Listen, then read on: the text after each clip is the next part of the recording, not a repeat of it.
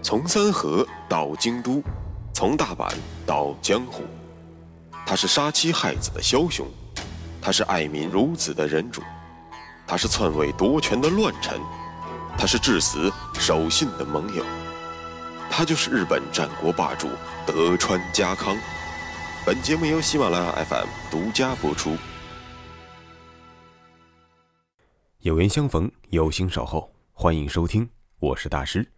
继续为您带来日本战国霸主德川家康。上期节目中，咱们说到了家康的出生，而由于父亲的缘故，家康从小就生活在了金川市巨大的阴影之下。家康的生母名叫于大，他的家族也是亲金川派的。可是，在小竹千代两岁的时候，舅舅却决定加入了织田阵营。我们发现。此时，广中的大舅子背叛了金川，而在此之前呢，广中的亲表哥也曾经背叛了金川。由此可见，战国乱世中亲情根本不值一提。同时，从侧面反映出了尾张国主织田信秀高超的外交手腕。本来，广中夫妻俩的小日子过得还不错，但是在金川议员看来，广中的妻子。现在成为了叛徒的妹妹，那么广中会不会有所动摇呢？没错，迫于金川市的压力，广中只得和妻子于大离婚了，以表明自己纯正的作为亲金川派的坚定立场。一方面在亲情上受挫，另一方面，广中的事业也发展的极为不顺。这也难怪。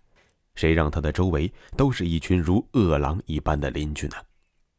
东边是一直想要彻底掌控自己的骏河远江国主金川议员，西面则是好战分子尾张国主织田信秀。清康死后，信秀对于三河地区的攻伐不断，广中疲于应对，议员却隔岸观火，在生死存亡的关头。广中只能做出自己的抉择。为了让强大的金川议员出手，广中听从了议员的要求，决定将唯一的儿子家康送到骏河国的骏府城，作为金川市的人质，以表示自己绝对的臣服。这一年是一五四七年，竹千代只有五岁，广中安排户田康光护送他前往。郡和国的郡府城。这位康光是何许人也呢？前面提到过，广中被迫与妻子于大离婚之后，娶了当地豪族康光之女为妻，所以负责护送竹千代的康光正是广中的新老丈人。由于广中对于前妻于大的思念，导致了他对新婚燕尔的妻子不免有些疏忽和怠慢。老丈人康光对此。看在眼里，记在心中，逐渐的也就积累了不满的情绪。加之康光和伪张国主织田信秀有着长期的密切往来，于是，一不做，二不休，终于干出了震惊东海道的大事他劫持了三河国少主竹千代。就在一行人弃岸登船，准备向东前往骏河国骏府城之时。康光命令船夫向西急行，前往敌对势力织田信秀处。康光此行自然是不会吃亏的，出了一口恶气不说，据说信秀还非常大方的给了他一千贯钱作为报酬。但康光的短视也导致了自家的厄运，因为不论广中是否因为竹签弹而就范，康光。都是死路一条。您想想，康光家的领地夹在了姑爷广中和金川之间，而且势力微薄。一直以来，康光、广中都是金川阵营的，而现在为了替女儿出气，他背叛了金川。如果姑爷广中也跟着叛变，那么金川会拿谁出气呢？肯定是拿离他最近的户田家开刀。可如果姑爷不跟着叛变呢？那么他自己则夹在两个大国之间，还会跟他们结了梁子。他们联合起来灭掉自己，更是分分钟的事情。在此，不妨告诉大家，第二种假设后来真的就应验了。不管怎么说，三河国少主竹千代就这样不明就里的被劫持到了尾张国。呆萌的小竹千代被安排在了尾张的那古野城住了下来。后来，天马行空的一代雄主织田信长。也就在此刻，第一次遇到了小竹千代。此时的家康五岁，信长年长其八岁，也就是十三岁。如果换作是公子哥型的金川世真，那么肯定会对人质竹千代嗤之以鼻。但是雄才大略的信长从小就与众不同，每天的生活就是飞鹰走马、打架斗殴。他对于人质家康。不仅没有颐指气使、盛气凌人，反而多了一般兄长般的关怀。您可以想象一下，一个大哥哥带着一个小弟弟骑马、游泳、玩耍、嬉闹，这对于寄人篱下的家康来说，无疑是痛苦中唯一的乐趣。所以，家康在心底里对待信长有着一种知音或者说兄长的情愫。据记载，一五八二年，织田信长在本能寺被害。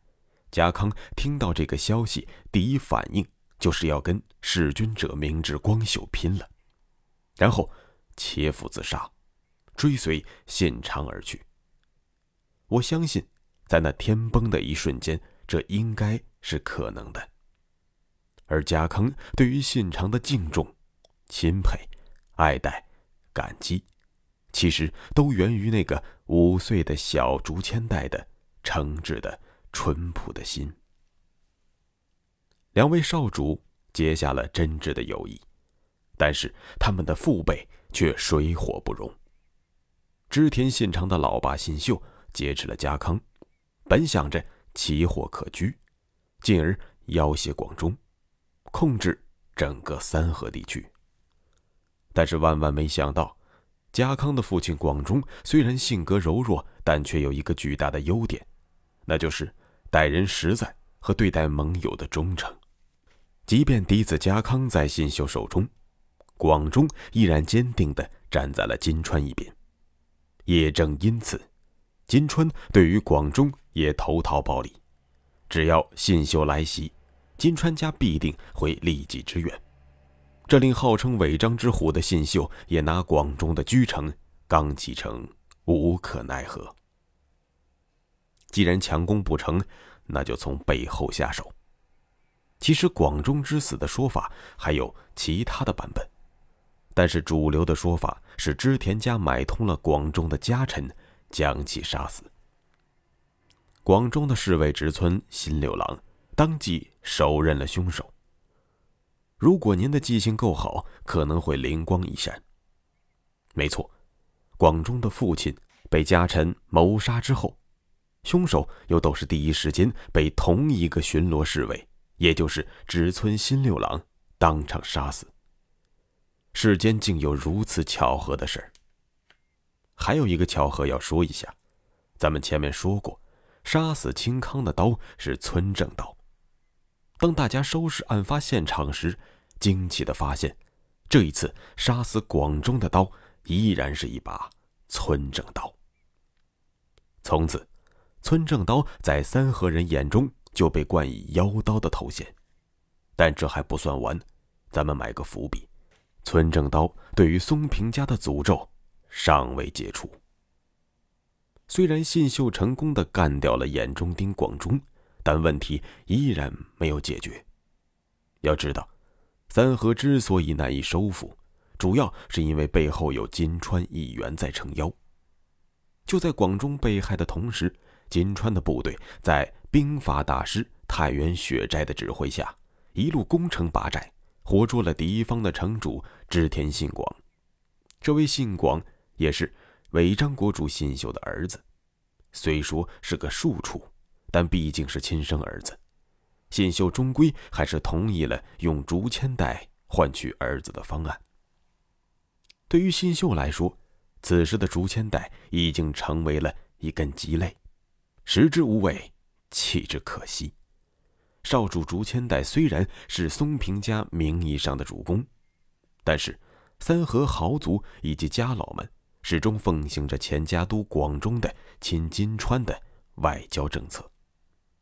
那么，用一个没有实质作用的人质换回亲生儿子，铁定是不亏的。对于议员来说，更是大赚特赚。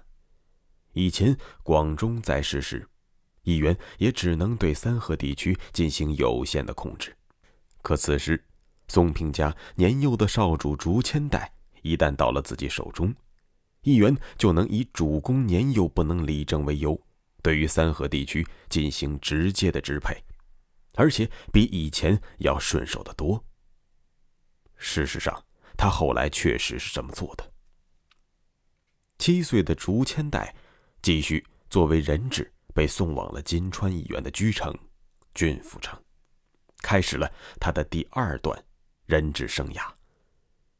可你要说他的人质生涯有多么的悲惨，其实也谈不上。要说悲惨，还是要数负担沉重的三河人。自从少主被作为人质前往郡府城，三河刚启程的统治者就直接由议员委派了，随之而来的是号称前来保护松平家的金川殖民部队。三河士兵在金川对织田的征战中充当肉盾，三河农民则承担着对于金川殖民者的供养负担。这便是三河人悲惨的屈辱的生活。不过，作为人质的少主竹千代，日子过得还算不错。他的师傅太原雪斋向金川议员谏言道：“竹千代不同于别的普通人质，作为广中唯一的嫡子，竹千代元服之后，他必定会承接松平家的三河领地。与其对他又打又骂。”不如对其诚心培育，以后好成为金川市争霸天下的好帮手。于是，竹千代获得了近似于一门的待遇，当然最重要的是获得了受教育的权利。可以说，这段人质岁月对他的三观塑造尤为重要。老师太原雪斋也曾经是金川议员的老师，此人。是个老和尚，但是文韬武略，样样精通，世人称之为金川家的第一智将。原本，议员给宝贝儿子世珍选定了老师，也是雪斋，但貌似世珍对于争霸天下或者说兵者诡道并不感兴趣，而是醉心于风花雪月和诗词歌赋。反观小竹千代。他跟随着雪斋学习的这段时间里，用兵之法和为人处事之道都大有精进。每当年老的家康回忆起这段俊服岁月，最让他刻骨铭心的，并不是自己寄人篱下的屈辱，而是太原雪斋禅师对他受用终身的谆谆教诲。竹千代在收获学识的同时，还收获了友谊。和他一样混迹于金川市屋檐之下的，还有关东北条家的四公子北条氏规，以及冈部家的长子冈部正刚。氏规和竹千代一样，作为人质居住在郡府城中，而正刚则是作为金川的家臣，陪同这些人质公子们一同学习生活。三个人也算是一起扛过枪、一起下过乡的革命战友了。竹千代和世圭的友谊，在日后很多外交场合中都将发挥作用。而童年好友冈部正刚，则在后来家康征服甲斐和信浓两国中，发挥了巨大的作用。当然，这些都是后话，在此不必多说。在颠沛流离的人质生涯中，小竹千代的耐心和能力得到了双重的提升，忍耐，忍耐，再忍耐。学习，学习，再学习，成为了他唯一需要关心的事情。少年时代就善思好学的竹千代，展现出了优于常人的禀赋。但身上的五行山实在是太过巨大，属于他的机会仿佛好远好远。那么何时才能峰回路转呢？下期节目咱们接着说。穿过日本战国风云，看群雄如何逐鹿天下。欢迎订阅日本战国霸主德川家康，带你揭秘他的崛起之路。